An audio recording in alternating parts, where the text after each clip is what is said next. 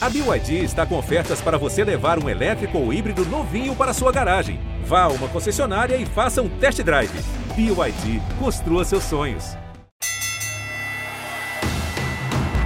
Senhoras e senhores, agora vocês vão entrar no mundo da luta.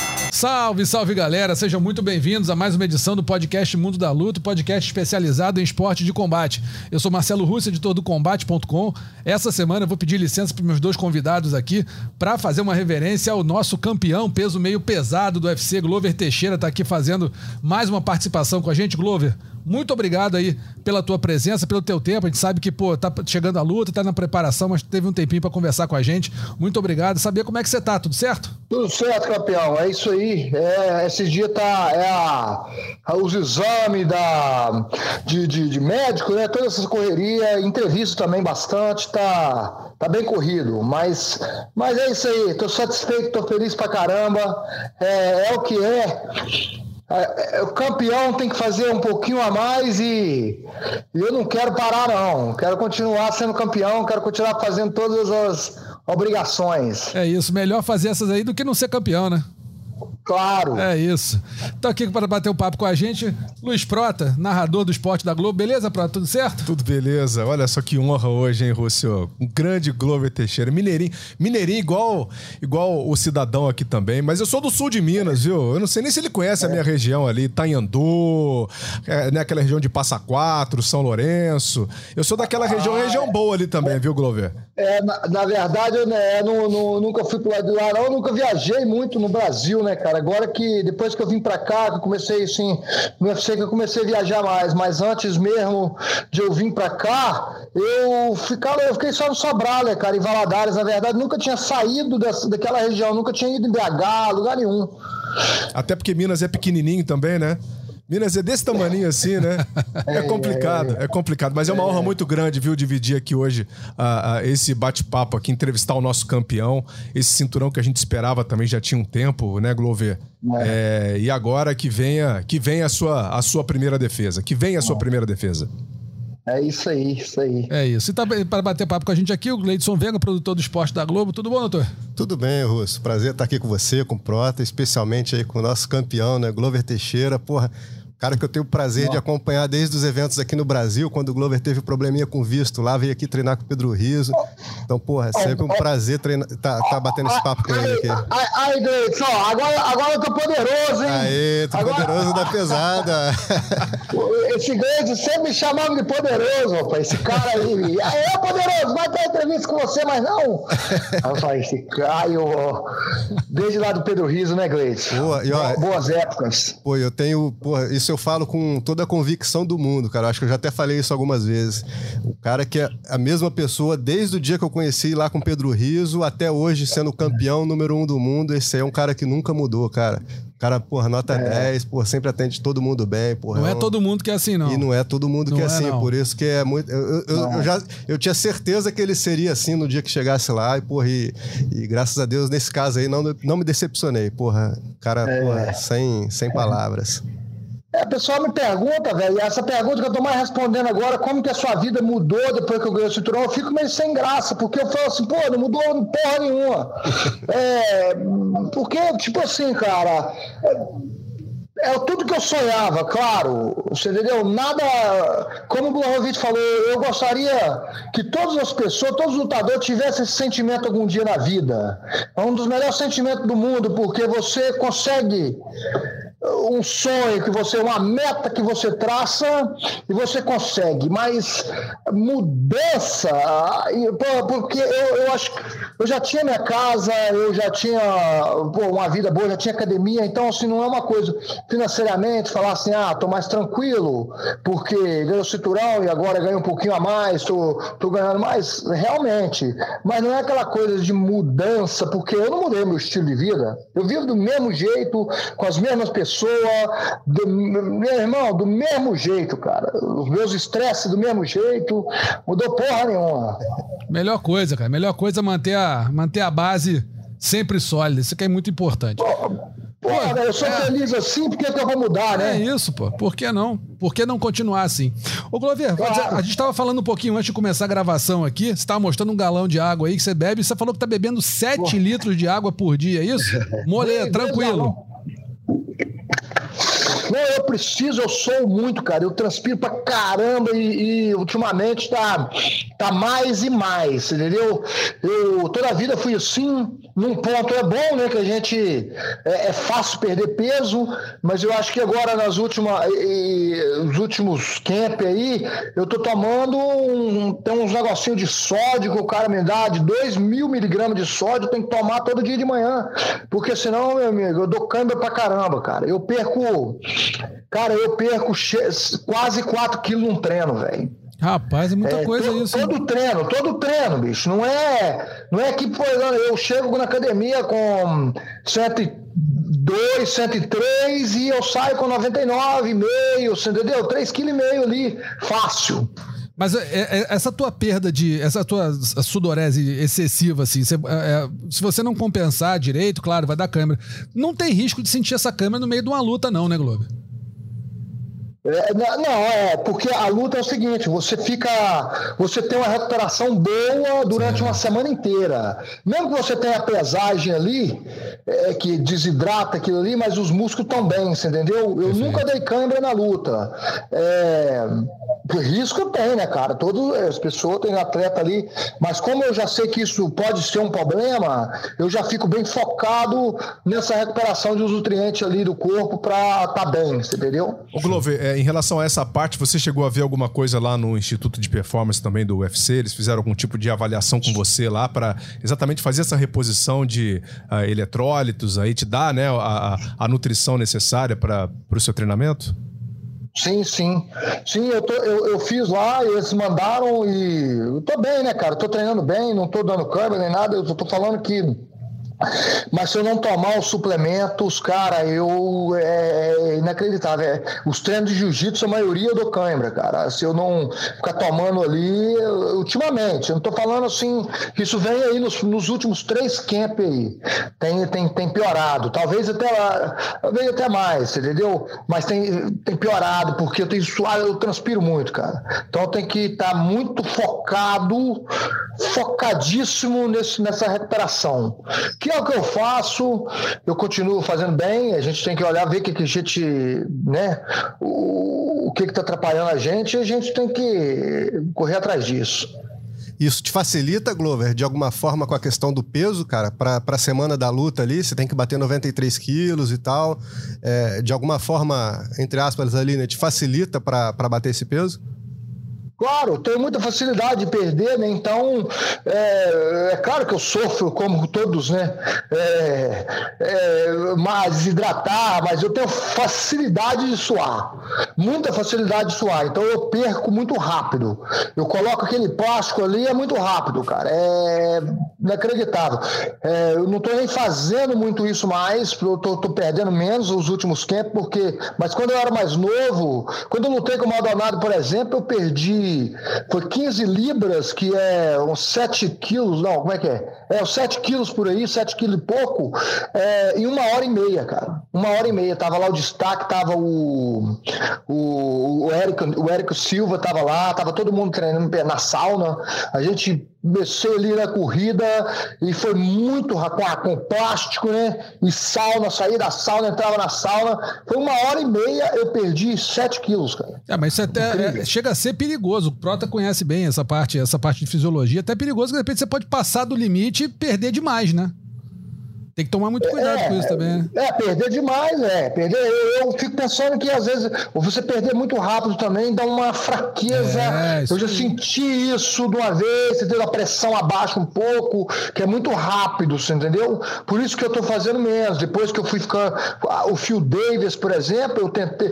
Eu já estava mais pesado naquela luta, mas eu fazendo todo esse corte de peso, eu perdi antes, perdi no outro dia, mas me, me estragou ali. Ali que foi quando eu comecei a, a prestar mais atenção no peso, no corte de peso, nessas coisas assim, entendeu? Eu queria até aproveitar a oportunidade que você está falando disso. A gente acabou de viver esse drama com o Charles do Bronx, né? Em relação à balança. é, que tinha uma balança diferente, que estava dando um peso diferente. Lá quando ele foi subir, o peso estava outro, ele tinha que perder peso. Isso já aconteceu com você? Como é que é o esquema da balança do UFC lá com vocês, lutadores, hein, Globo? Aquilo foi uma tristeza, né? Triste, triste. É, é, cara, é, na balança do UFC nunca aconteceu, você entendeu? Mas eu tenho uma balança. É, é, a primeira, foi a primeira luta que eu fiz no UFC, eu já comprei essa balança. O Dedé Pederneira é, é uma balança que tinha no Chutu lá que a gente pesava, uma balança que eles usam no LFA, eles usam no evento, é uma balança muito boa, ela é 700 dólares e foi o melhor investimento que eu fiz. Foi comprar essa balança. A primeira coisa que eu fiz quando eu entrei no UFC foi comprar essa balança.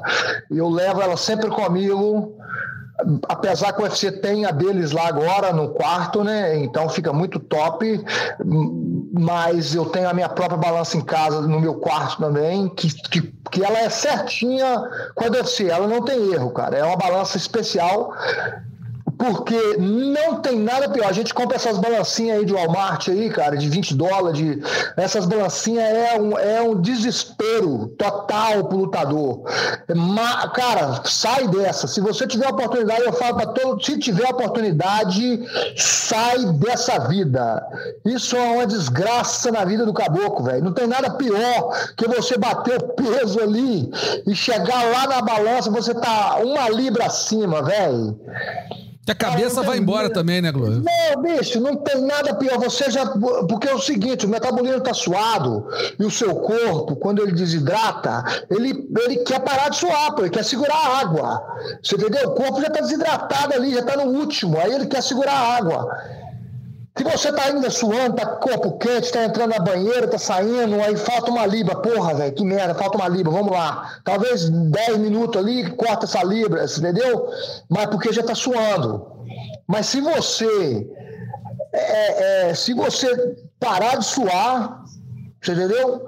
E for pra balança, tá refresquinho, tá ali tranquilinho, doido pra beber uma aguinha, a mente já tá, pô, bati o peso, chega lá, tá uma libra acima, você não pode, você não consegue começar a suar, cara. Você não consegue começar a suar, é muito difícil, bicho. Eu, eu igual eles falaram aí que o, que o Charlie tinha uma hora pra perder o peso e não conseguiu. Eu, cara, não consegue, é difícil. Não consegue começar a suar, bicho.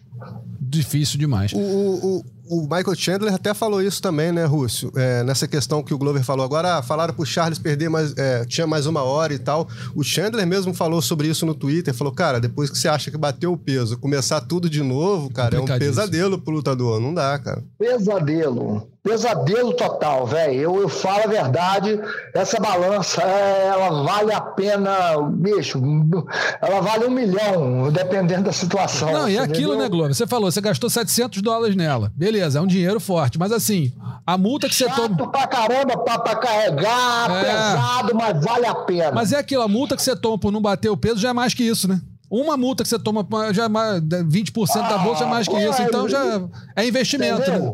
né? É isso. Entendeu aí? É isso. Agora, Glover, você vai lutar agora dia 11 de junho lá em Singapura e contra o Yuri Prohaska, né, que é o, o desafiante, sua primeira defesa de cinturão. É, e a luta lá vai ser no começo da tarde, né? Fim da manhã, começo da tarde, é diferente do no- porque o fuso horário é, muito diferente. Meio-dia, mais ou menos. É, meio-dia, lutar. 11 e pouco por aí. É, faz alguma diferença pra você, Glover, lutar mais assim no- durante o dia do que o, a- o costume, que é lutar mais à, à noite? No caso do seu caso, fazer sempre luta principal ou co-luta principal? Você luta mais pra madrugada, de repente, é lutar de dia, assim. É mais complicado? Tem, tem que ter um planejamento diferente pra você? É, com certeza. A gente vai chegar lá uns 12 dias antes, como fui para Dubai, os 10 dias antes que eu fui para Abu Dhabi, né? É, essa, dessa vez eu vou 12, mas é, ajustar, dormir, descansar, cara. Descansar o máximo que pode. É, não importa o horário, eu não tento entrar no fuso horário, eu só tento dormir na hora que eu consigo. Como em Dubai, eu não tava nem aí. Tinha noite que eu dormia três horas, mas eu dormia mais três, quatro horas durante o dia. Você entendeu? O importante era o descanso. Meu pô, dormir oito horas, né? A gente marca, a gente vai marcando. Eu tenho um anelzinho do UFC também lá que dá pra gente, pra marcar o sono, e eu fico ali focadão queimadaço naquilo ali, cara. Eu, porra, dormi só quatro horas, tem que botar mais, no mínimo mais três horas que eu já fico assim. Aí é dormir, dormir, já deito, apago as luzes, tudo, não saio, não fico conversando, jogando conversa fora, vou dormir. Então é isso que eu tento, vou tentar fazer em Singapura, em termos do, do horário. É, não importo muito, porque uma, eu sou acostumado a treinar esse horário aqui, meio-dia, é o nosso treino aqui. Acorda, toma café da manhã, vai e treina. E vai ser a noite aqui, né? Meu corpo vai estar, tá, eu acho que eu vou estar tá acordando cedo aí, eu vou tentar, sei lá, eu vou tentar provavelmente acordar umas sete horas da manhã, ficar, tentar dormir bem e tentar ficar acordando umas sete horas da manhã para o corpo dar aquela acordada boa, você entendeu? Eu não quero pô, dormir até 10 horas da manhã e é, chegar lá e lutar meio-dia, né? É, o corpo tem que estar tá acordado, tem que estar tá bem. Show de bola. Legal. Não, legal isso que você falou, porque você está indo assim no tempo certinho, né? 12 dias antes. Tem um, um professor da UFMG que trabalha com isso, né? O Marco Túlio de Mello, que ele fala que é, para cada hora né, de diferença de fuso, você bota é, é, você bota um dia aí que você tem que chegar com, com antecedência. Então, por exemplo, 12, uh, uh, 12 horas, 12 dias, 11 horas, 11 dias, Pô, né? Que você consegue você consegue se adaptar adaptar muito bem. E vocês já fazem isso naturalmente, já tem um bom tempo, né? É a experiência também, né, Glover? A experiência é. conta muito para você. E a minha pergunta é em cima disso. Porque você tá com 20 anos de experiência no MMA. É. é uma bagagem gigantesca. 42 anos. A gente fala muito disso, a mídia fala muito disso, a torcida comenta sobre isso, né? É, e eu queria saber de você, é, nesse ponto, acho que você tem um. Uh, não é um fator negativo, né? É um fator positivo que tá contando é. para você também, né? Como campeão é. agora. 20 anos de MMA. É. Eu acho que você tem muito a ensinar e muito a que mostrar também dentro do UFC para quem tá te acompanhando e para quem vai te enfrentar. No caso, o Prohasca aí, que tem uma, uma pedreira pela é. frente. É, é, bicho, eu tô bem pra caramba, entendeu? Minha mente tá boa, eu tô bem, eu tô treinando, cara, com, porra, só cara, os caras novão, é, Poitin, Wellington Turma, Caio Magalhães, tem uns Fanelito, Fanelli Júnior, se você der esses caras no boxe, esses caras vai ser campeão mundial de boxe, cara. Os caras são bons de boxe, esse Fanelli que eu tô falando, Fanelito, Fanelito e o Ali, você entendeu? São, são cinco caras, é, bicho, aí você bota aí, entendeu? Poitin pra baixo, mostra aí. Então, tô treinando bem, tô bem, tô bem fisicamente, conheço bem o corpo já, a mente está boa. É, o, o Dírio é uma pedreira, como? Pô, aí vai falar, o Brozovic não é? vai falar, o Brozovic não é uma pedreira, pô, olha o cara com quem que, que ele que já ganhou, já ganhou do Invicto Adesanya aí, no, foi o único cara que ganhou do Adesanya no MMA, foi o cara que ganhou agora desse, uma lesão e tudo, mas ele tava indo bem pra caramba. Cara, eu, eu tô, eu tô benzaço pra luta, é, vou pro pau, vou, vai que Dave S, entendeu? Eu sempre luto com agressividade, com vontade de finalizar, com vontade de acabar com a luta logo e, e manter o meu recorde aí de os caras que mais finalizou luta no UFC, pelo menos no meu peso, né? Pô, comparar com, com o Charles não dá, né? Mas pelo menos, pelo menos no meu peso aí, eu tô segurando esse recorde eu acho isso bacana para mim, porque isso é uma coisa que eu, eu temo. Eu falei, falei com o amigo desde o início. Eu não vou falar merda, cara. Eu não quero isso.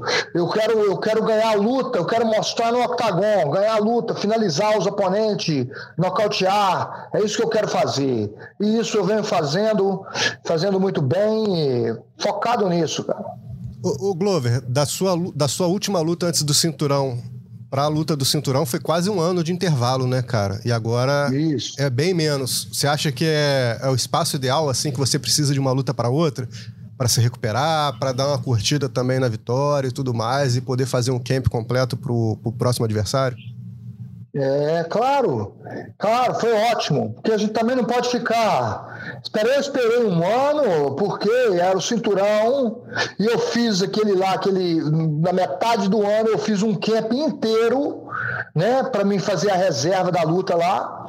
É, porra, que foi um, foi um camp de verdade, perdi o peso, todo, todo, tava ali preparado até, até na hora que a Amanda Nunes entrou, que eu falei assim, porra, Será que eu posso tomar uma gelada agora? Porque até agora eu tô esperando aí, porque pode, pode ter, né? Aí o cara você é, eu acho que agora pode porque não tem mais não. Tem, vai, o Adesanya já está aquecendo, já está todo mundo aquecendo, vamos que vamos. Então, isso, é bom. Eu sempre falo, eu sempre falei isso, galera. Quando uma luta minha, você mesmo, Gleitz, já viu várias vezes minhas lutas sendo canceladas em cima da hora aí no Brasil. Algumas vezes aí o Jeff Manson não foi, teve uma hora que é, foi duas com o Jeff Manson, foi uma outra com não sei quem lá, não, não conseguiu chegar. E, e o pessoal falava, que merda, cara, fez o camp todo à toa. Eu falei assim, nunca um camp é à toa. Um camp é aprendizado, pô. Um camp que você faz que a luta não veio, é um aprendizado. Você fez um camp inteiro. Você entendeu? Você só não lutou ali, mas o camp, a luta, se fez alguma coisa errada no camp, no corte de peso, você vai aprendendo isso aí. Como eu hoje tenho né, essa sabedoria do meu corpo aí, de saber como lidar com tudo isso. Ô Glover, então você viu a luta do Blahovic com a Desânia tomando a gelada, então? É, eu tomei uma, comi uma pizza, né? Ali no, antes da luta, né? Fui lá dentro e falei assim, não, os caras vão. Aí já tava entrando já depois da luta da mão. Aí eu fui lá, comi uma pizzazinha, tomei uma, e aí fiquei, fiquei vendo a luta lá, exatamente. Relaxado. Não fiquei muito chapado, não, porque você nunca sabe, né? Vai que o cara escorrega no caminho da, do octógono ali, né, pô? Exatamente. É. Ô, Bovier, você tá com 42 anos, cara. Eu imagino que você não tenha plano de lutar até, sei lá, 50, 52. Assim, você tem um, um um, tempo aí para você eh, desfrutar do teu, do teu ápice da carreira, mas uma hora vai parar. Você já tem alguma ideia de quantos anos você pretende lutar e quais, quais vão ser seus planos pós-MMA? Tem isso na cabeça? Poxa, cara, falando assim, vamos falar aqui sem, sem muita é, certeza, né? Porque o futuro Deus pertence, né? O amanhã só pertence ao, ao Senhor, né? Eu vivo muito no presente, eu não vivo pensando como que é futuro, eu não penso nada disso, cara. Isso foi depois que eu comecei a viver mais assim, que minha carreira começou a, a desenrolar e eu consegui realizar sonhos e realizar coisas na minha, na minha vida, fora da luta também, você entendeu? Financeiramente, assim, nos meus investimentos, nas minhas coisas. Inacreditável, porque você não preocupar com nada e só viver o presente. Mais um plano perfeito. Eu já falei agora, um plano perfeito. Falei antes lá do Borovitch, eu mandei aquele Twitter lá. Falei assim: ganha essa que eu vou ganhar em Singapura e a gente disputa. E, um plano perfeito seria eu ganhar essa luta, que é o foco total, e disputar uma, uma última disputa, que seria em novembro aqui em Nova York, perto da minha da cidade que eu vivo há 20 anos, perto da minha academia, para despedida minha da luta, cara. Seria, Duas lutas? Duas lutas, é, é o ideal. Isso, isso. Duas lutas, planejando assim, se você. Igual eu tô te falando, no momento aqui eu tô pensando isso, entendeu? Eu. Eu já tô com 42, vou estar com 43 em novembro, né? Então acho que, independente se eu vou estar lá em cima, lutando, sendo o melhor do mundo ou não, eu quero parar aí, esse ano, provavelmente, como que eu estou dizendo, provavelmente meu último ano, não quero fazer essa decisão assim, depois de luta, nem nada, mas é o que eu já estou pensando há um tempo.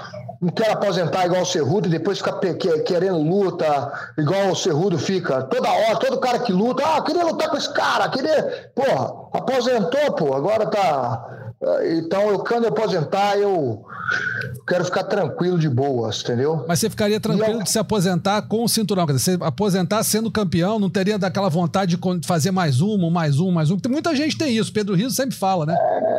É, é, é, tem gente que tem. Eu, eu cara, eu, eu, eu acredito que.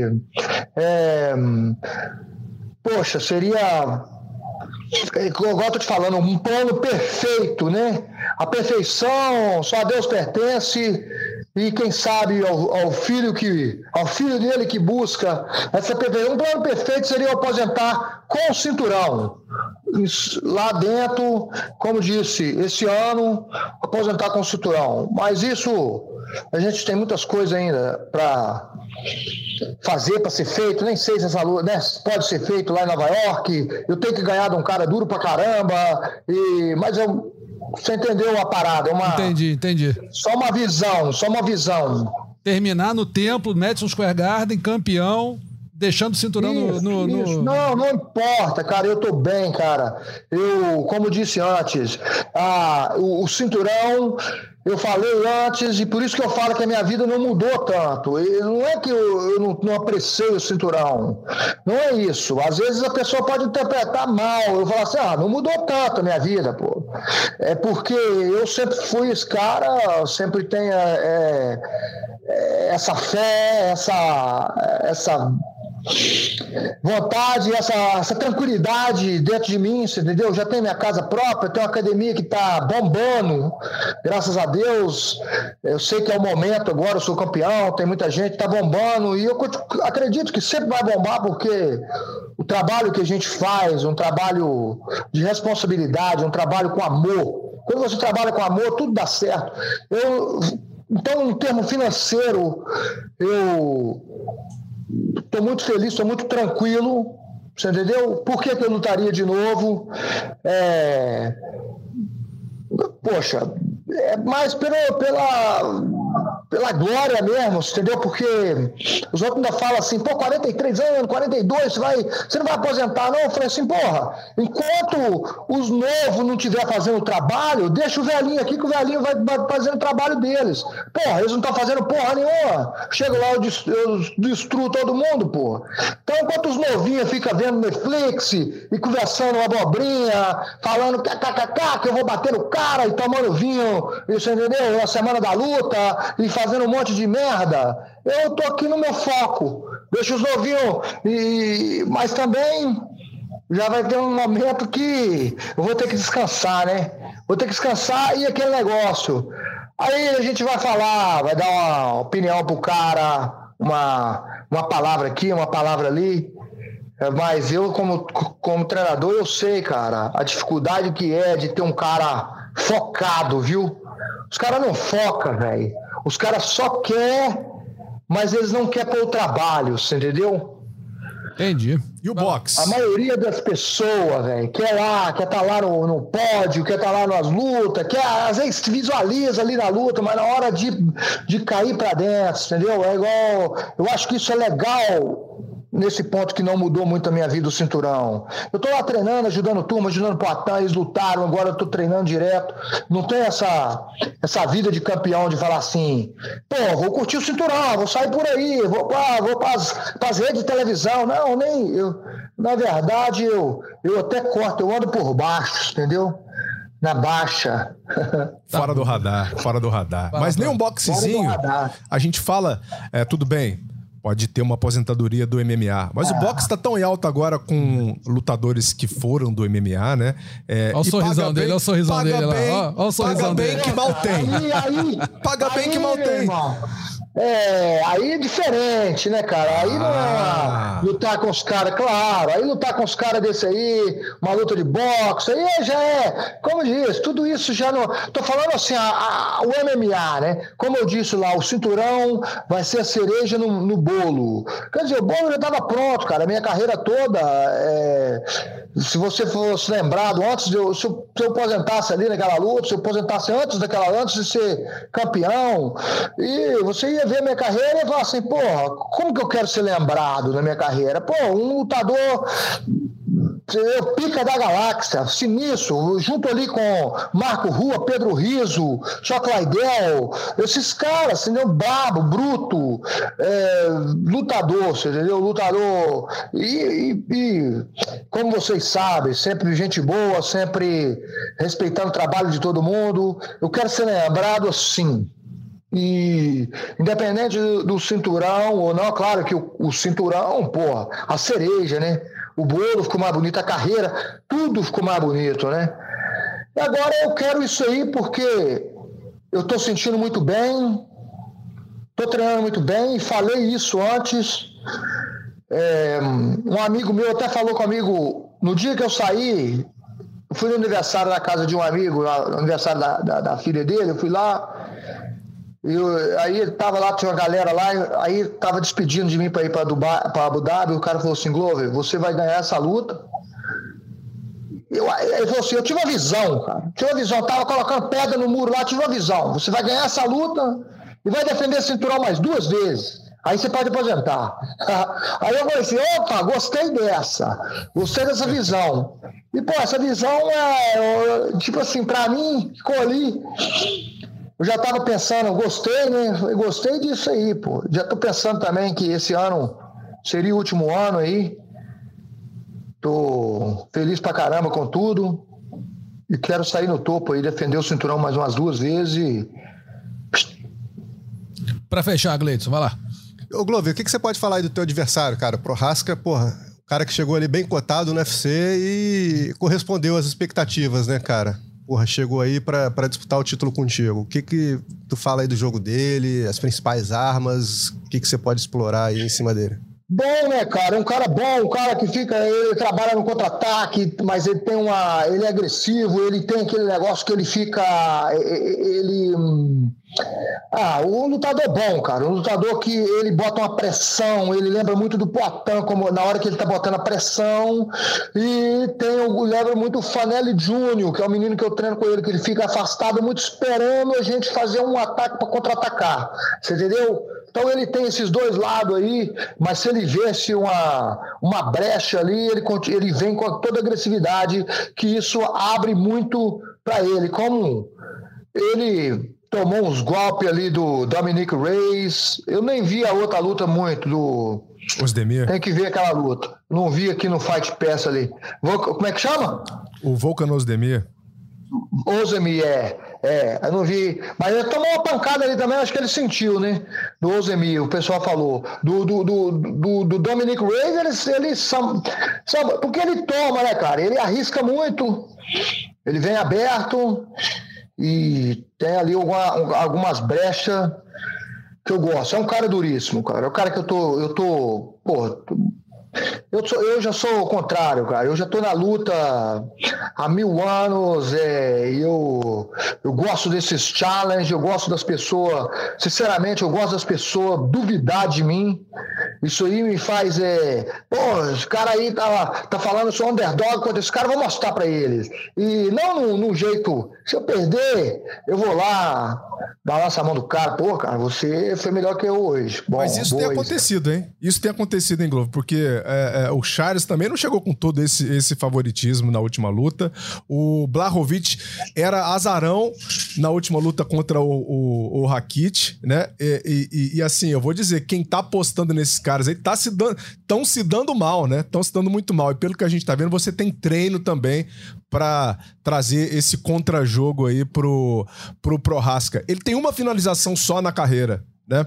Você acha que pode ser um caminho também? Quer dizer, uma derrota por finalização, né? Você acha que pode ser um, um caminho para você também. Você é o cara do jiu-jitsu nessa categoria. É, exatamente, claro. É, é, bicho, é, vou, sabe que eu vou fazer, é, botar para baixo, a mão tá afiadíssima, como os caras começam a preocupar, o Blorovic lá na última luta, você viu, preocupando demais ali, e o cruzado de esquerda entrou e se besta nocauteava. Mas depois ele começou, aí esqueceu da perna. É assim, cara. Aí os caras acham que eu sou um lutador de uma dimensão só. É, como você falou, são 20 anos de experiência. São muitos nocautes que eu tenho aí, são muitas finalizações, é muita experiência, você entendeu? É, é então os caras deixam pensar, mas é, é botar para baixo e passar o carro, é, passar aquele trator, aquele trator com aquela aquela máquina que está rolando assim, ó, de, de, de amassar asfalto. Entendeu? vai arar ele, vai arar ele, né? Isso. Eu. E, tipo assim, Cara, eu tô, eu, eu, eu, meu jiu como você falou, o jiu-jitsu está muito bem, cara. Está muito bem. Eu estou treinando ali com o Caio, com a turma. Outro dia eu vi uma, uma reportagem falando ah, que eu vou, eu, vou, eu vou ser mais agressivo. Como o Anthony Smith também tinha falado que ia me finalizar. Ah, o Globo eu pretendo finalizar. Eu vou ser o primeiro a finalizar o Globo e tal. E, mas isso tem conversa que pode ser até para atrapalhar a cabeça da gente. Eu não me preocupo com isso, claro, mas esse dia eu botei o Caio e o Turma fazendo intervalado, vindo só para finalização. Pega nas costas, vai, finaliza. O outro vem, já, já pegando e eu só saindo de finalização, um atrás da outra. E são dois. Olha, o Caio Magalhães, você não entende o jiu-jitsu desse cara, velho. E o Turma, vocês estão vendo aí no UFC. E o Caio, vocês viram no UFC, mas até hoje hoje tá o jiu-jitsu, porra, alto nível, alto nível. Glover, quero te agradecer muito a presença aqui. Se desse, a gente ficava falando com você mais um tempão, mas a gente sabe que você tem outros compromissos aí, também tem exame médico, enfim. É. Cara. Fazer a pá, ressonância do para ver se está tudo, ver se tá tudo em dias. É isso. Vai estar, tá, vai estar. Tá. Pelo que você está falando aí, está mais vai do que em tá. dia. Glover, muito não, obrigado. Não, tem que fazer para a comissão, é, né? Tem que fazer para a comissão, todos os exames, a gente está. Mas tá certo, né? Aqui. É, tem que fazer mesmo, não tem jeito. Glover, muitíssimo obrigado, cara. Lembrando assim que o Glover vai lutar pela, pelo cinturão, vai defender pela primeira vez o cinturão peso meio pesado, dia 11 de junho, contra o Iri Prohaska, lá em Singapura. Estaremos lá com a Evelyn Rodrigues e com o Adriano Albuquerque. Os dois vão lá para Singapura para conversar contigo também, fazer essa cobertura especial aqui, não só para combate, mas também para TV Globo. Tá bom, Glover? Muitíssimo obrigado pela tua presença, boa sorte. Você sabe que aqui é, a torcida é toda para você mesmo e quando quiser é só desabar aqui que a gente troca uma ideia. Valeu, galera. Muito obrigado aí. Um grande abraço a vocês aí. Pô, é sempre uma honra. Ô, Gleice, tá poderoso demais, hein, cara? Aí o cara nem falar, o cara fala. O cara tá no podcast, o cara nem falou e fala, né? Você que é a estrela aqui, pô. A gente quer te ouvir, pô. Cara, o cara só fica de longe ali, bicho. Olha só. Fica ali só na poderosidade, né? É muito poderoso, velho. Esperando aqui no Brasil depois da luta, hein, pô. É, isso aí. Valeu, não, ó, tô falando com a Aninha. A gente vai aí, a gente quer. Eu quero fazer uma Pô, de coração, quero fazer uma coisinha pro seu Cláudio Coelho aí, uma. Fazer uma, uma parada aí, né? Uma, uns sparring com, com o seu Cláudio Coelho aí. Esse é fera, hein? O seu Cláudio Coelho é um grande mestre. Esse aí é fera. todos passaram por ele. Você, você fala o nome de lutador brasileiro e já passou ali para treinar com o seu Cláudio. E a gente tem que fazer essa reunião aí, fazer uma, uma festa pro seu Cláudio Coelho aí. Eu quero ir aí, depois da minha luta, Gleide. Estamos esperando. Parece aqui que a gente troca uma ideia também. Obrigado, campeão. Valeu. valeu. valeu. Tá aí, então, o Glover Teixeira batendo um papinho com a gente. Pô, saiu dali uma, uma informação importante. O Glover tá pensando em se aposentar daqui a duas lutas. Rapaz, essa é mais uma, né? Pegou a gente de surpresa. Pô, pegou de surpresa. E assim, largar o cinturão. Imagina que ele ganha do, do Prohasca, vai que ele enfrenta o Blahovic numa revanche e larga o cinturão no octógono. Pô, não é, Mas é legal. Não, não tem ninguém que eu, que eu tenha visto que fizesse isso. Mas é legal, aqui. né? É, assim, aposentar campeão. A mente dele também, né? É. É, é, é uma mente que já está programada. Ele, ele, ele vive isso há tanto tempo, né? Que seria até curioso a gente ouvir o Glover chegar e falar assim: não sei. O cara com 42 anos de idade não saber quando gostaria de se aposentar. É.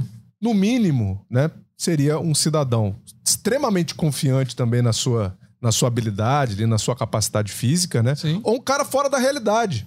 Porque é, não tem como você também, com 42 anos, com toda a, a, a, estrutura que você Uh, construiu, como foi o caso dele, esse legado que ele vai deixando para outros lutadores, né? Você também não querer curtir um pouco a sua vida. Claro. Né? O que esse cara fez por MMA Nacional, e o que né? ele passou, né? E o que ele passou, a história de dedicação dele, uh, uh, de entrega total para luta, o cara que foi para os Estados Unidos para viver disso, enfrentou todos os desafios como todo mundo sabe. Sim. Né? É, é muito legal a gente ver com essa mentalidade e que seja um exemplo né, para outros lutadores que estejam também ouvindo aqui o, o, mundo da luta. É isso, o Glover é muito diferente, né, Gleidson? Que é aquele cara que, assim, todo mundo imagina que o quê? O cara vai né, espremer aquela, aquilo de, é. de ser campeão até a última gota, até, sei lá, perder o cinturão ou então acabar o contrato.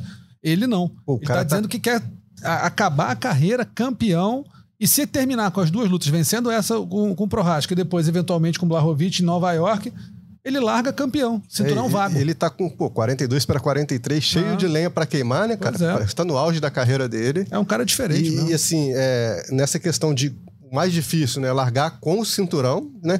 Já é difícil o atleta querer largar a carreira porque a vida do atleta, né, cara? É, muitos caras não sabem a hora de parar, não Sim. querem parar e tudo mais. E aí imagina fazer isso no auge, cara. Pô, o cara, pô, decidir pendurar as luvas ali como campeão do UFC. É, coisa muito, muito rara de E como acontecer. ele disse, né? Tá na idade e, e, assim, não é o cara que vai ficar ali igual o Cerrudo toda hora querendo desafiar o campeão, plantando uma luta ali com alguém. Ele não, quer parece que fechar tá ali e decidido. acabou. É. Fecha o livro, né? Abre um outro livro depois. Tá Abre decidido. outro- Então é uma decisão difícil e que, pô, só um cara com a cabeça como a dele mesmo pra É. tomar essa decisão. Diferente, um cara, um cara realmente especial, Glover Teixeira.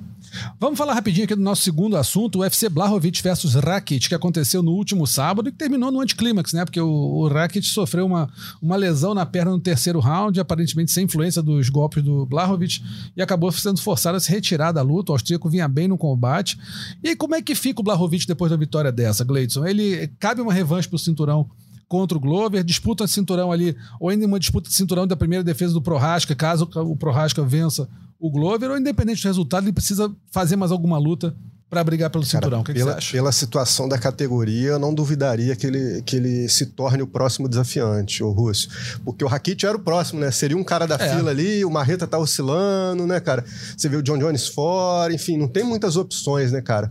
E o Blahovic tinha a sequência dele, pô, ganhou da Desânia, chegou lá, acabou perdendo o cinturão pro Glover, venceu uma luta de um cara que tava ali nas cabeças que nem ele, né, cara? Então não, não duvido, não. E ainda mais se for o Glover, né, cara? Porque o Glover é o, cara, o próprio cara que, que deseja, né? que, que é, É que essa, expressou o desejo dele Sim. de enfrentar novamente o Blahovic.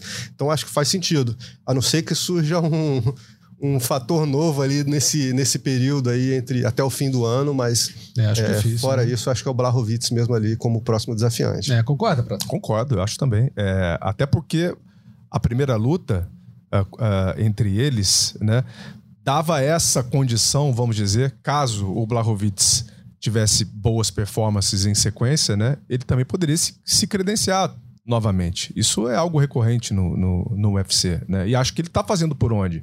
É, aliás, até essa lesão, né, que o Rakit sentiu durante a luta, parece que ele já vinha com algum problema na perna já, né, nas últimas duas, duas, duas semanas, mas, vamos lá, mas o Blahovic bateu naquela perna também?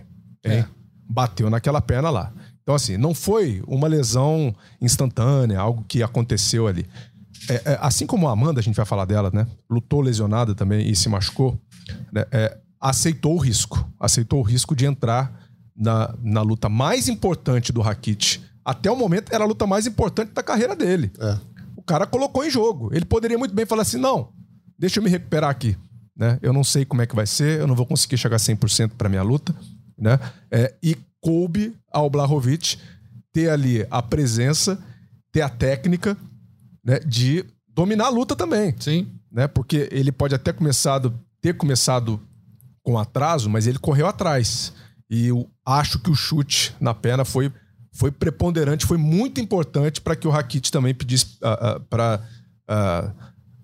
sair, né? Cair fora. Sim. Quando ele leva a mão ali e vai pro chão, é porque não dava mais para ele. Não dava mesmo. mais. Eu tô vendo um nome aqui, tava até fazendo uma pesquisa quando vocês estavam falando. Tem um cara aqui que eu acho que corre um pouco por fora do, por baixo do radar, como a gente falou até com o Glover ali, mas que é possível que ele apareça aí como um desafiante, não sei se à frente do Blahovic, que é o Magomed Ankalaev. Tá bom, o Blahovic é número um do ranking, enfim, fe- conseguiu uma vitória um pouco, né, meio... ah, meio nem meio barro, meio tijolo. Mas o Ankalaev, ele, eu tô vendo aqui o cartel dele, primeiro 17-1, um cara muito forte, muito, muito consistente. E vem aqui de vitórias. Nocaute sobre o Yon Kotelaba, decisão unânime sobre o Nikita Krylov, decisão unânime sobre o Volcão Demir, decisão unânime sobre o, o Thiago Marreta e vai lutar dia 30 de julho contra o Anthony Smith. Não vai me surpreender se sa que saia dessa luta, no caso do Magomed Ankalaev ganhando, pode ser que eh, saia dessa luta o nome do próximo desafiante. Não digo o Anthony Smith, não, mas o, o, o Magomed Ankalaev Correndo, tá correndo por correndo fora, por né? fora e depende muito da atuação também, né, Da Russo? atuação Se dele. ele tiver aquela atuação empolgante ali que, ó, vim É aqui isso. pra, É pra isso. fazer o meu. É um e russo. depende também de uma outra coisa. Depende do Glover, porque o Glover ele pode vencer Ah, sim. ah, no dia 11 de junho, que é antes do, do, do Ankalaev, e falar: Blahovic, quero a revanche, venha. Ele tá também numa posição hoje de pedir pelo seu adversário. Sim. Né? O Glover hoje, É, ele deixou claro que ele quer essa luta. ele quer essa luta, né?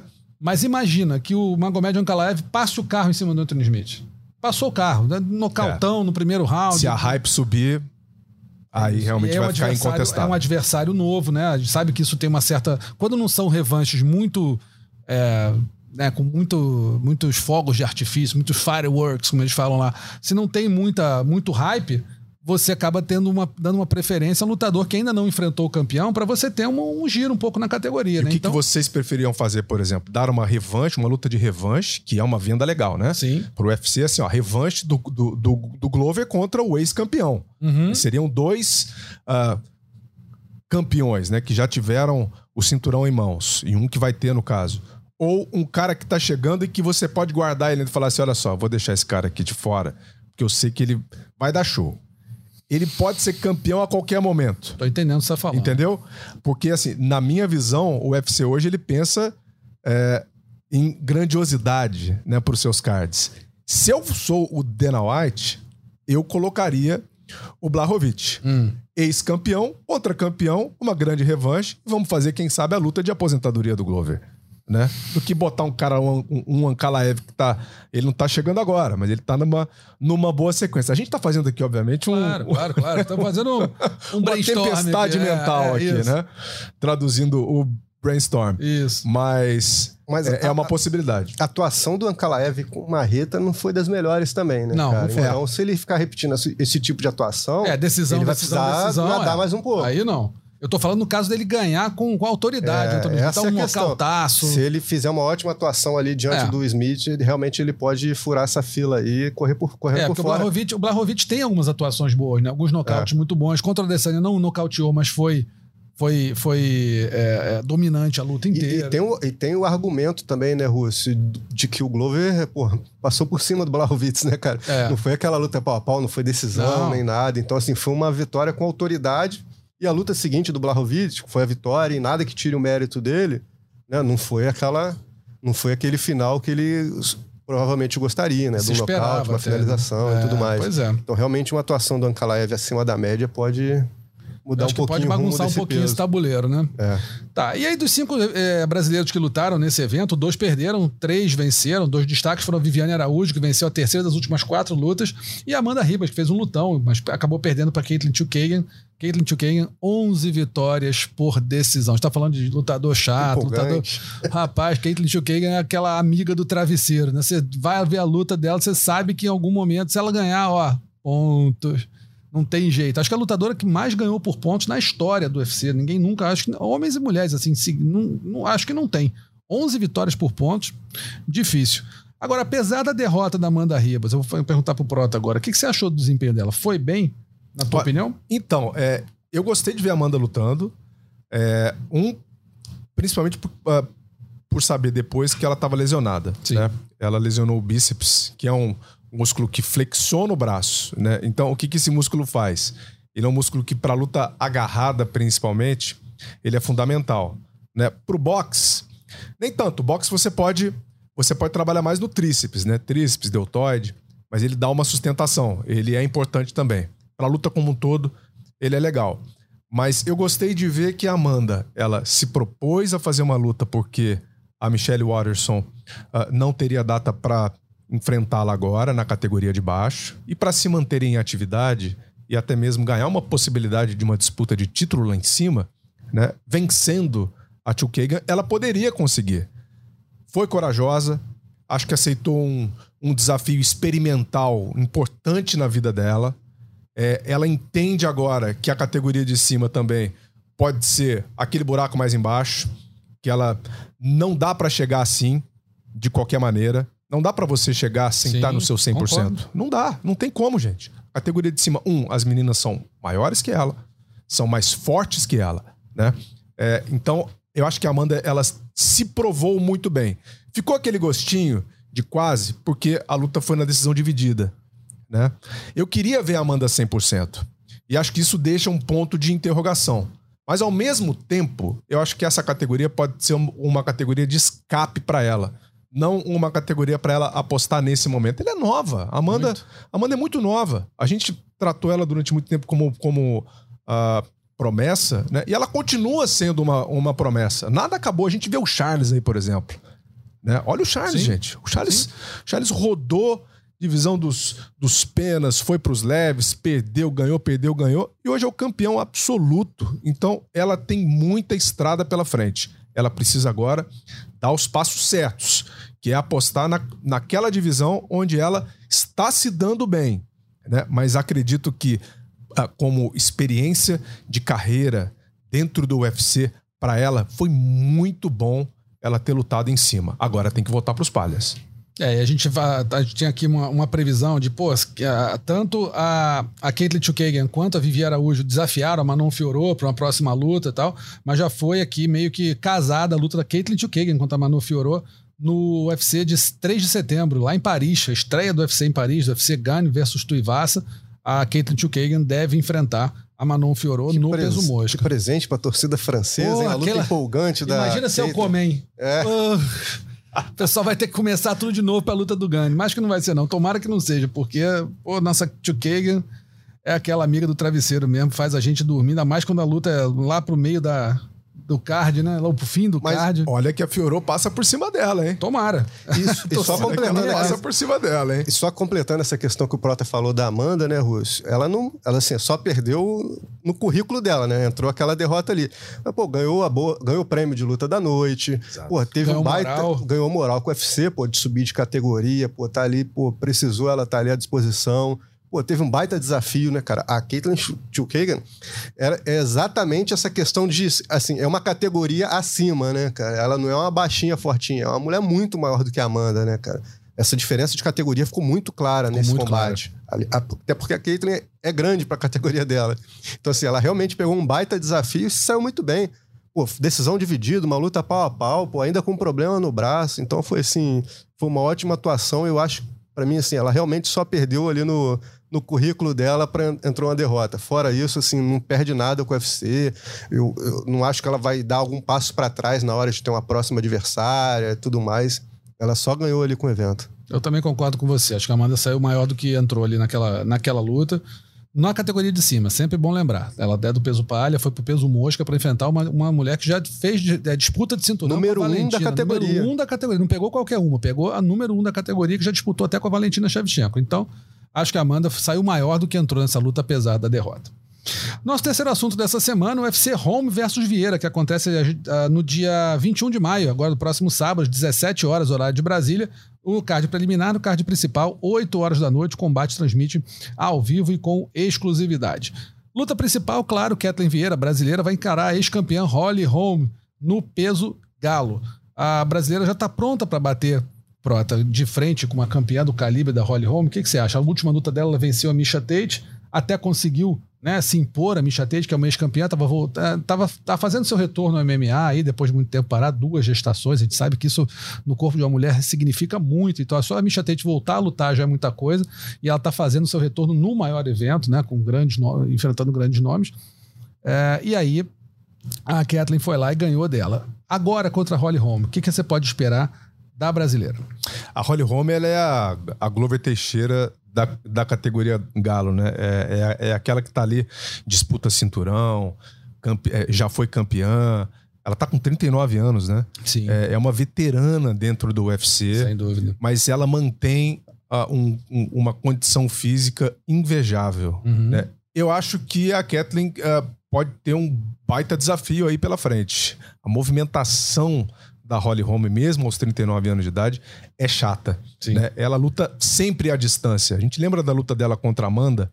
Como foi. Como foi uma luta chata, né? Aquela luta que, que te incomoda. Aquela luta que te incomoda. Fala, meu Deus do céu, a Amanda não tá conseguindo se achar ali, não tá conseguindo se criar ali, né? É, tudo bem, ganhou, beleza. Mas é, eu acho que a Kathleen tem um desafio aí. Não tem como, sabe, passar despercebido com a Holly Holm, não. Acho que ela vem pra cima, vai botar esse jogo de trocação dela é, bem afiado, com muita velocidade, né? Trocando bastante passos ali dentro do, do cage, que pode incomodar a Kathleen, né?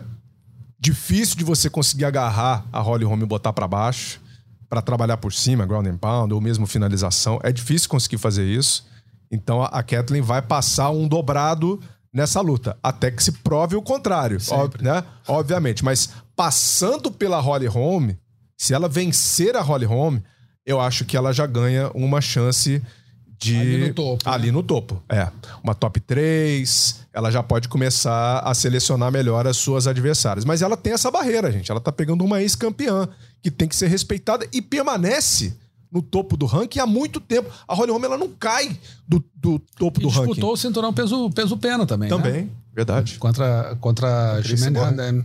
Agora, não contra o Cyborg, não contra Tô com a Cris também, não? Lutou, lutou. É verdade. E com a Jimene Handel. É. A a primeira campeã foi, foi a holandesa, depois ela É. lutou com a Chris Borg de novo, é verdade. Agora, a Holly Holm, ela é uma lutadora que a- ela aproveita muito bem as brechas que dão pra ela, né? Contra a Beth Correia foi assim, contra a Ronda Rousey foi assim, quer dizer, ela, no que ela viu a brecha, ela consegue impor o jogo dela. Que, que- você acha que essa luta é um caminho interessante pra Holly Holm, ou Gleidson, pra ela voltar a se, a se credenciar como, como desafiante, principalmente agora que a categoria tá mais aberta, com a derrota da Amanda e a Juliana Penha sendo a nova Ah, campeã? sem dúvida, Rússio. A, a, a Kathleen, ela chegou, né? Tá no topo da categoria ali, próxima de ser uma desafiante da Amanda, né, cara? Aí teve contusão, Uhum. depois não voltou ali da forma como ela gostaria, né? Acumulou algumas derrotas e tal. Vem de vitória sobre a Misha Tate. Então, assim, pelo menos vencer a, a Kathleen nesse sábado, bota a Holly Holm pro jogo de novo.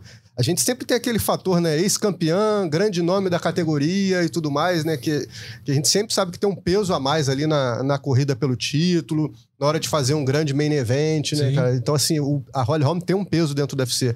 Ela é simplesmente a mulher que desbancou a, a Ronda Rousey, né, É. cara? Então, assim. Então, realmente, assim, uma, uma pequena sequência de vitória já joga a Holly Holm lá pra cima. A Holly Holm é aquela lutadora que quando se, se aposentar, você pode escrever aí. Vai ser Hall da Fama do Hall UFC, Fama, com né? certeza. Lá na frente vai ser. Até porque é multicampeã mundial de boxe também, né? Também, é. Tem vários é títulos de muito boxe. habilidosa em pé, pô, tem toda uma carreira. Ela é sensacional. É uma baita lutadora. No co-evento principal é Brasil e Argentina, né, amigos? Paraense voador Michel Pereira encara o argentino gente boa Santiago Poncinibio. Quem leva essa batalha, seu prota? Qual é o caminho pro paraense voador vencer? E se você. passo pro Gleidson depois, se vocês veem o Santiago com as costas na parede após duas derrotas nas últimas três lutas. Vai você primeiro. Eu acho luta complicada por Michel Pereira, né? É, né? É, eu- ele tem que ter a cabeça no lugar, gente. A gente sempre fala aqui do, do, do, do Michel, eu sou um fã dele. Também. Sou um fã da forma como ele luta até a página 15. Porque tem certo momento que a luta ela acaba ah, sendo perdida mesmo. Ela se perde. Ela se perde nesse- nessa tentativa de se criar um, um espetáculo. É, dois motivos. Eu acho que o Santiago Poncinibio vem pressionado. né? Isso é um, é um fator ruim para o Michel Pereira. Vai lutar de uma maneira, pode lutar de, de uma maneira um pouco mais conservadora contra o brasileiro. né? Até numa, num, num- num- num bate-papo aí também esses dias, eu tava vendo que ele achou que o, que o Santiago fosse brasileiro, como muita gente acha. Foi com o Marcelo Alonso. Foi né? com o Alonso. Isso. Né? Ah, ah, em um bate-papo do, do, do PVT. Sim. É, eu acho, eu acho que o Michel Pereira vai tentar dar esse show dele, mas o Santiago Poncinibio é um cara perigoso, já esteve também no topo da divisão, né? E ele, e ele tem que tomar cuidado com isso. Eu ainda acredito, eu- assim, eu não sou muito de ficar fazendo aposta, Hum, é, etc. também Mas eu acho não. que o Santiago Poncinibio é o, é o favorito pra essa luta aí. E aí, Cara, Gleidson? essa- essa- eu acho esse combate eu acho muito interessante assim por vários fatores, cara. É, a questão dos estilos mesmo, né? Se eles entregarem o que normalmente eles entregam, tem tudo pra ser a luta da noite, uma das melhores lutas do ano e tudo mais. Tem o perfil dos dois, né, cara? O Michel Pereira é um figuraço, Sim. né, cara? Porra, desde que ele entrou ali no UFC, pô, ele virou um- uma atração pros fãs aqui do Brasil. A gente quer ver uma entrevista dele, quer ver a luta dele, né, pelo próprio estilo dele. E o Santiago também, cara. É, como o Michel confundiu o Santiago com o brasileiro, porque realmente o Santiago foi abraçado aqui pelo Sim. Brasil no TUF, né, cara? E, Nós abraçamos ele, né? e ele é, pô, pra mim ele é o dono do segundo maior bordão da história do TUF, né, cara? É o sou argentino, mas sou gente boa. Só perde pra aquele do Massaranduba que nasceu pra bater em outro homem, né, cara? É verdade. Então, assim, o Santiago marcou a história. Ele, ele tá, assim, na, na mente do, do, do fã brasileiro, né, cara? Por tudo, Sim. por essa história dele e tudo mais. E ele faz questão, né, de mostrar esse envolvimento dele com o Brasil e tudo mais. Então, assim, é uma luta interessante em, em vários fatores, vários aspectos, né? Eu acho que eu vou discordar do Prota. Eu acho que eu vou de Michel Pereira aí nesse combate. Tô pensando aqui no palpitão dessa semana. acho que eu vou de Michel Pereira. É, no palpitão já fui de Santiago, acho que ele vai. Ele, ele, ele já enfrentou pedreiras maiores que o Michel. O Michel não enfrentou pedreiras tão grandes quanto o Santiago. Na caminhada dele no UFC, né? Então eu acho que o Santiago tá mais forjado ali do que o Michel, que não Tá quer mais dizer cascudo, mais né, cara? Pegou cascudo. adversários muito mais duros. muito mais duros. Então eu acho que o Santiago leva uma vantagem na hora, sabe, na hora que, que o couro comer mesmo, acho que o Santiago tá mais cascudo que o Michel. Não sei se isso quer dizer muita coisa, que na hora que sua mão entrar, aí não tem. Mas assim, acho que no todo da luta, eu acho que o Santiago é um pouco mais completo, um pouco mais preparado para um co-main event, sabe, com um atleta de, de alto nível, enfim. Tô Assim- achando que o Santiago leva uma pequena vantagem. Certeza que é forte candidato à luta da noite, Sim, né, cara? sim. Essa e, uma, e a que vem antes dela, que eu gostei, quero muito ver essa luta, o Tiri Njokuani contra o Dusko Todorovic, dois po- porradeiros da melhor qualidade. Não vou nem me estender muito nessa luta não, mas essa aí eu tô olhando com, com olhos um pouco mais atentos. Acho que essa luta pode ser muito boa. É, Vamos ter ainda um duelo brasileiro entre Poliana Viana e Tabata Hit. Luta do, do meio pesado, Jailton Malhadinho no peso pesado contra o Parker Porter. Ele subiu de categoria para enfrentar o Parker Porter, que estava sem adversários, colocou à disposição. O UFC botou ele para lutar. E do peso galo, Felipe Cabocão, que enfrenta o Chase Hooper. Quero saber de vocês, começar com o Gleidson, quem são os favoritos nessas três lutas aí? Cara, o duelo de brasileiros, eu acho que eu vou de Tabata, o, o Russo. Porque, Uhum. cara, chegando agora no UFC, mais cheio de gás, né? Cara, a Poliana tem o fator da experiência dela, É. né? Já tem mais tempo de UFC, vem de duas vitórias, né? Então, assim, tá bem confiante. É, imagino que se a luta for pro chão, né? Que talvez que pode ser o caminho natural Eu desse acho. combate pela especialidade das duas, a Tabata talvez leve a melhor. É. Malhadinho e Parker Porter. Malhadinho, eu vou de malhadinho, cara. Ele é, porra, chegou com tudo ali no UFC, né, cara? Porra. É, pô, é, chegou mostrando ali todos os cartões de visita dele, né, cara? Eu gostei muito da atuação dele, mesmo subindo de peso, né? Que tem aquela diferença. Grande, pô, né? se o cara bater 95 é uma coisa, né? Mas o cara pode bater 119, é outro planeta, né, Outro cara, planeta. ele. Então, assim, esse desafio que o Malhadinho aceitou e. Eu acho que essa questão dele chegar agora, cheio de gás, querendo mostrar serviço, tem toda a personalidade dele, né, cara? A gente já bateu um papo aqui com ele no, no programa e tudo mais. Então, assim, eu acho que o Malhadinho é um cara pra gente ficar de olho. Cabocão e Chase Hooper. Essa, o, o Chase Hooper é o filho do. Filho do Ben. O filho do Ben né? É. Eu vou de cabocão nessa também. Pô, estamos diferente em quase tudo, Gleitson. Eu só marquei o malhadinho igual. Ou você me atropela no tá um palpitão, eu vou abrir, abrir bola, hein? vantagem. Eu concordo com o Russo, com exceção da luta da Poliana. Eu acho que a Poliana pode engrossar pra cima da, da Tabata porque ela se encontrou, né? Ela é, é- é aquela lutadora que já esteve contra a grade, né? Ela já que ela vinha de três derrotas É. seguidas, aí depois venceu duas. E olha, quando a gente olha para as vitórias dela, foram cinco vitórias por finalização. É. Sem contar aquela do rapaz que tentou assaltar ela aqui no Rio. Sem É, contar do ladrão. essa. Sem, Sem contar o ladrão. Rapaz, ela pegou o assaltante, deu porrada nele, Pronto. mobilizou, botou pra baixo. É inacreditável, né? É, inacre- Uma das grandes É a histórias diferença do, do, do... lutador profissional pra pessoa comum. Exato. Pessoal, Ela é uma arma, né? Ah, Ela é pô, uma vê a arma. Poliana, pô, a Poliana, né? Bonitinha, uma menina esguia, magrinha, não sei o quê. Vai lá, Vou pegar, faz graça. vou roubar, É vou isso. roubar.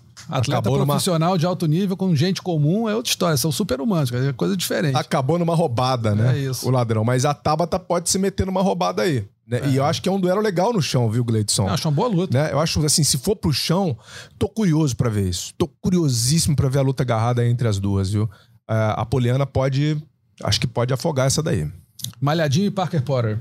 Tô com ele. Tô com, tô com o Malhadinho É, também. Somos, somos unanimidade Somos. aqui. Estamos juntos. E Cabocão e Chase Hooper. Tô com o Cabocão. É? Eu tô com então o Eu sou Cabocão. voto vencido aqui. Acho que o Chase Hooper vai levar essa aí. Tô com o Cabocão nessa aí, viu? O Cabocão até é, é um, é um caboclo Aham. que participa de todas as transmissões. É, não, ele curte. Ele do curte combate. pra caramba. Ele curte pra caramba. Todas. LFA tá assistindo. Jungle lá. Fight ele tá assistindo. É É um combatente inveterado. esse É daí. isso. Tá Ô, ali sempre. Essa, esse Chase Hooper, né, cara, pra mim é uma das trolladas mais engraçadas de todos O os Masvidal, tempos. né? O Masvidal, É. né, cara? Ô, eu sou filho do Ben Askren. Eu... É Masvidal, mesmo? todo errado. Né? E dá pra acreditar, né? Dá pra Cara, é muito cabelão, parecido, cara. Muito, parece, o filho dele mesmo. Parece filho dele mesmo. E o Masvidal caiu muito bonito. Bom, a gente lembra que o UFC Home versus Vieira acontece no próximo sábado, dia 21 de maio, 5 da tarde, horário de Brasília. Um pouquinho antes ali começa o aquecimento combate.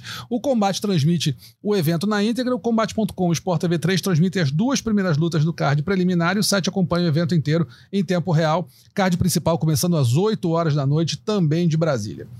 E vamos rapidinho aqui para os destaques da semana: nocaute, finalização e vergonha. Nocaute da semana, três candidatos muito bons. Michael Johnson, cruzado de esquerda em cima do Alan Guedes. no último evento agora.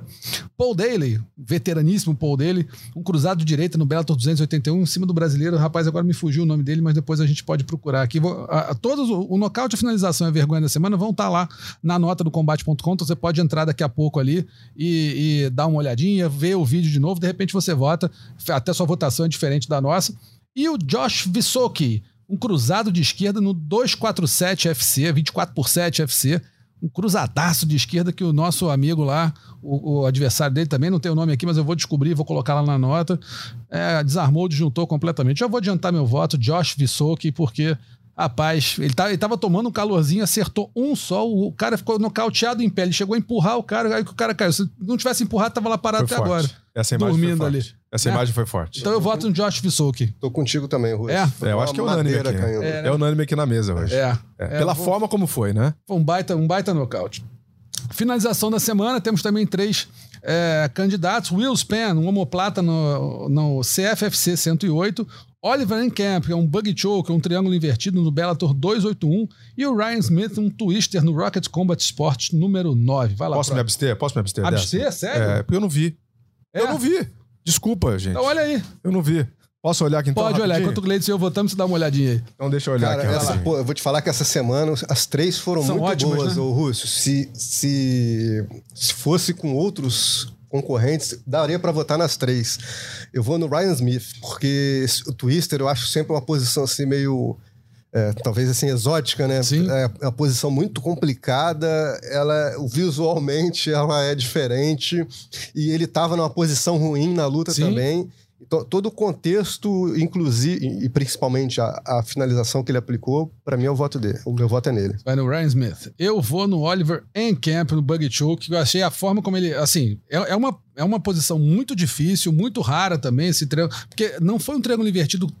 É, tradicional, foi esse bug choke, é tipo uma, um, uma- um estrangulamento de, de- da barato, do, do, sei lá, do besouro, um negócio desse, porque o cara, é, ele fez, é, é, precisa de uma elasticidade, de uma, de uma categoria muito grande você conseguir travar um adversário que não quer estar ali fazendo força com você, tão bom quanto você, dar aquele jeito e conseguir é, finalizá-lo da forma como ele fez. Então tá aí, empatado Ryan Smith e Oliver Encamp. Vamos ver agora quem que o Prota vota aí pra fazer o desempate. Tá ali vendo, tô vendo que ele tá vendo o segundo ali, o Oliver Encamp no Bug Show. Olha, eu vou falar pra vocês aqui, viu? É, eu, vou, eu vou ficar com a primeira, a do Will Span. Empatou tudo. Ah, eu vou ficar cara viu com a. Eu vou depois, ainda ficar, votou no outro, Eu né? vou Ainda veio ficar. aqui pra tumultuar. Você sabe por que não? Porque eu gostei da movimentação dele, ali, Aham. a transição ali. Ele tinha um gogoplata, ele transicionou depois pra homoplata. né? Ele quase arrancou o braço do cara na homoplata.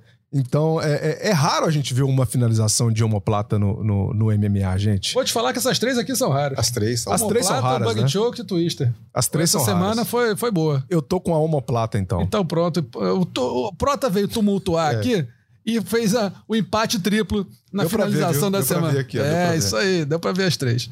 E a vergonha da semana, amigos, a gente não pode é, nem negar que foi uma baita de uma vergonha. Tony Kelly, lutador do UFC, corner da, América, da americana André Ali, dizendo que os brasileiros são sujos e vão trapacear na luta dela contra a Viviane Araújo. Né? E depois, em sua defesa, quando viu que né, espalhou e até o pessoal, até os americanos mesmo foram contra ele, disse que a culpa, a culpa é da cultura de cancelamento pelas acusações de racismo que ele recebeu. É um idiota, né? Normal, assim. O MMA tem- é um meio que tem muito idiota. A gente está vendo aí cada vez mais aparecendo vários idiotas. Mas esse é particularmente idiota. Porque é até um idiota e meio covarde, porque o cara fala uma besteira, todo mundo tem o direito de falar besteira. Não cometer crime, como eu acho que é, mas todo mundo tem o direito de falar uma besteira.